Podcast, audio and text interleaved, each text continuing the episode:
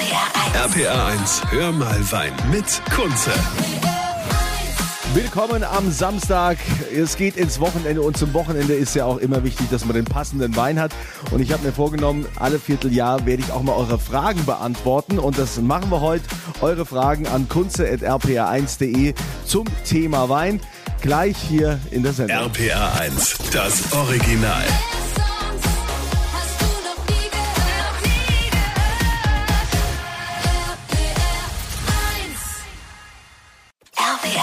RPA 1, hör mal Wein mit Kunze. Es ist Samstag und da heißt es Hör mal Wein bei RPR1. Ich bin Kunze und heute habe ich mir wieder eine starke Persönlichkeit zur Seite geholt. Äh, fachmännisch äh, Sibylle Bultmann vom Artable Restaurant in Ludwigshafen. Sie ist eine der Top-Sommelieren Deutschlands. Und äh, Sibylle, ich will jetzt heute mal wieder ein paar Hörerfragen beantworten. Ich kann das ja allein nicht, deshalb brauche ich dich. Äh, Lena aus Kallstadt hat zum Beispiel geschrieben an kunze.rpr1.de. Ich trinke ja gerne Pfälzer Wein, bin auch die Säure gewohnt hatte letztens aber ein Riesling aus dem Rheingau. Warum schmeckt der denn so sauer? schreibt sie. naja, ich würde vielleicht äh, mal vorsichtig sagen, ein bisschen säurebetonter, ein bisschen schlanker. Ne? Wir wollen das ja äh, positiv ausdrücken. Ähm, also grundsätzlich muss man sagen, ähm, der Rheingau liegt ja schon mal ein ganzes Stück weiter nördlich als Kallstadt. Also wir sind ja jetzt von, von der Mittelhart aus, von der Pfalz aus, noch mal fast 100 Kilometer weiter nördlich. Und äh, in der Pfalz äh, kommt die warme Luft viel vom Süden über die Rheinebene. Und äh, da verliert sich das natürlich, umso weiter man nach Norden geht, schon ein bisschen. Das heißt, der Rheingau ist schon ein bisschen kühler als die Pfalz. Und äh, die Böden sind auch anders. Und das sorgt auch dafür, dass äh, die Säurewerte im Wein ein bisschen anders sind, dass die Weine ein bisschen zitrischer sind, ein bisschen schlanker sind. Heißt das, ich muss auch ein bisschen warten? Ich kann jetzt die, die Rheingau-Weine nicht so früh trinken, sondern verlieren die auch ein bisschen an, an, der, an der Säure im Laufe der Jahre? Also verlieren kann man nicht direkt sagen, aber die Säure wird schon harmonischer. Das bindet sich besser ein. Äh, die Weine wirken dann etwas balancierter und feiner mit der Reife. Okay, Lena, ich hoffe, die Frage ist damit beantwortet und generell ist es ja so, Wein ist wie bei allem auch Geschmackssache. Aber äh, weitere Fragen von euch heute in der Sendung werde ich beantworten, gleich hier bei Hör mal Wein. RPA 1, RPA 1 Hör mal Wein mit Kunze. Hör mal Wein, immer samstags von 11 bis 12. Ich bin Kunze bei RPA 1 und wie immer will ich ja ein paar Fragen auch von euch beantworten. Ihr habt mir ja jede Menge geschickt an kunze.rpa1.de.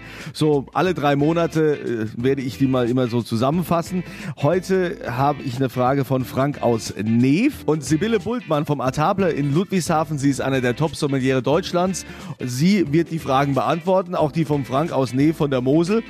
Äh, er schreibt, warum bauen eigentlich die Winzer in der Pfalz immer weniger edelsüße Weine aus, Sibylle?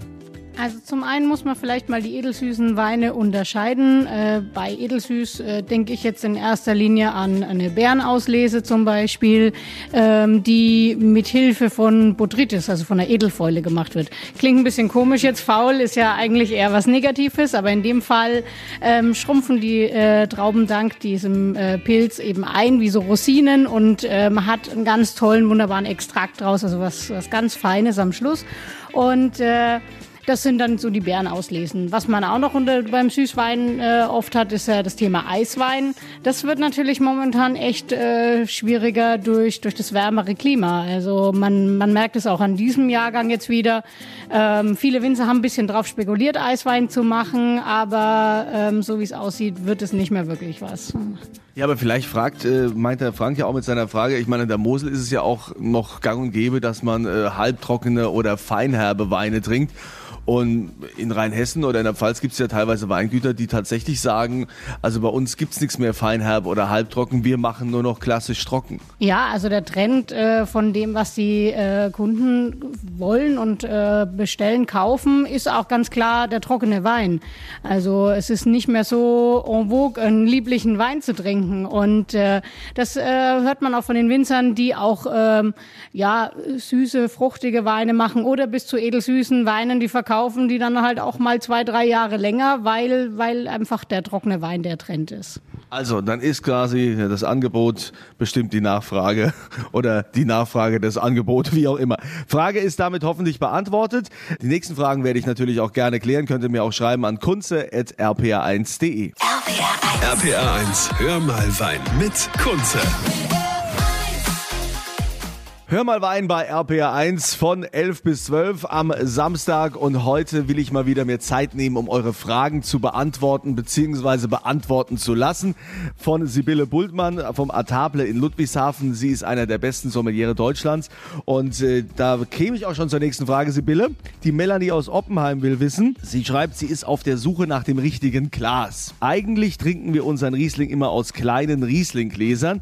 Jetzt habe ich mal gehört, dass er aus großen Gläsern Gläsern viel besser schmeckt. Stimmt das, will sie wissen? Oh, das ist eine super Frage von Melanie. Also das ist ein, ein riesiges Thema.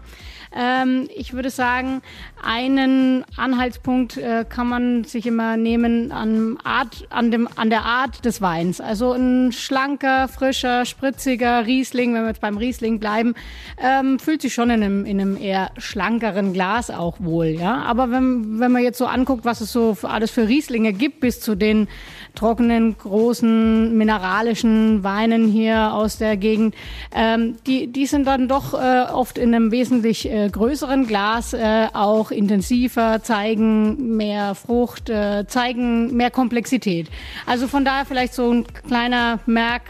Satz. Also je, je größer der Wein, desto größer kann auch das Glas sein. Also quasi ein, ein teurer, reifer Wein eher in einem großen Glas und äh, so, so ein einfacher ähm, so, keine Ahnung, also sie hat ja als Riesling. So ein Spaßwein. Spaßmacher, einer, wo die Flasche nicht lang dasteht, die schnell, schnell all ist, da ein kleines Glas. Also, Melanie aus Oppenheim, ich hoffe, die Frage ist damit geklärt. Wenn ihr weitere Fragen habt, schickt sie mir an kunze.rpa1.de. Ich sammle die ja dann immer mal wieder gerne und äh, dann setze ich mich mit der Sibylle Bultmann zusammen und äh, versuche die auch zu beantworten. Nächste Frage gleich hier bei Hör mal Wein. RPR 1. RPR 1, hör mal Wein mit Kunze. Die große Frage- und Antwortrunde heute bei Hör mal Wein hier bei RPR1. Ich bin Kunze, hab mir mal wieder meine Lieblingssommeliere Sibylle Bultmann vom Artable in Ludwigshafen an die Seite geholt, um eure Fragen zu beantworten, die ihr ja an kunze.rpr1.de geschickt habt. Da wäre auch der Sven aus Ida Oberstein, der schreibt, wir haben letztens ein paar alte Burgunder aufgemacht alle dasselbe Etikett und derselbe Jahrgang. Trotzdem hat jede Flasche anders geschmeckt. Wie kann das denn sein? Sibylle, wie kann sowas sein? Gute Frage. Also äh, zum einen, äh, oder der, der Hauptgrund ist eigentlich der, der Naturkork. Also jeder Korken ist ja ein bisschen anders. Äh, der Korken wird auch im Laufe der Reife durchlässiger, poröser, äh, bis er irgendwann so porös ist, dass der Wein auslaufen würde. Also deswegen muss man da mal ein bisschen aufpassen.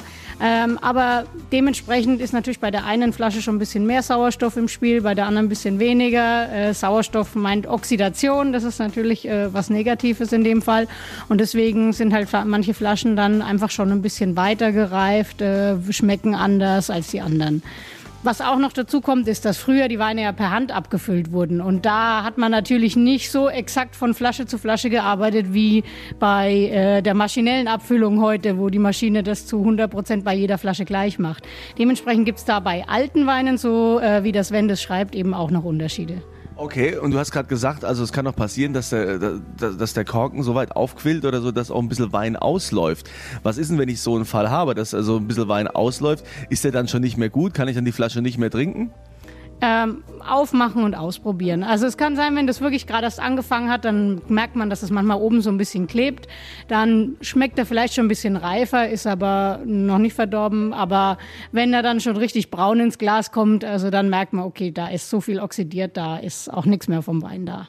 Dann äh, vielen Dank, äh, Sibylle Bultmann vom Artable in Ludwigshafen, einer der besten Sommeliere Deutschlands. Und äh, sie hat ja eure Fragen beantwortet. Ich sammle die auch gerne wieder für euch hier bei Hör mal Wein. Könnt ihr mir eine E-Mail schicken an kunze.rpr1.de.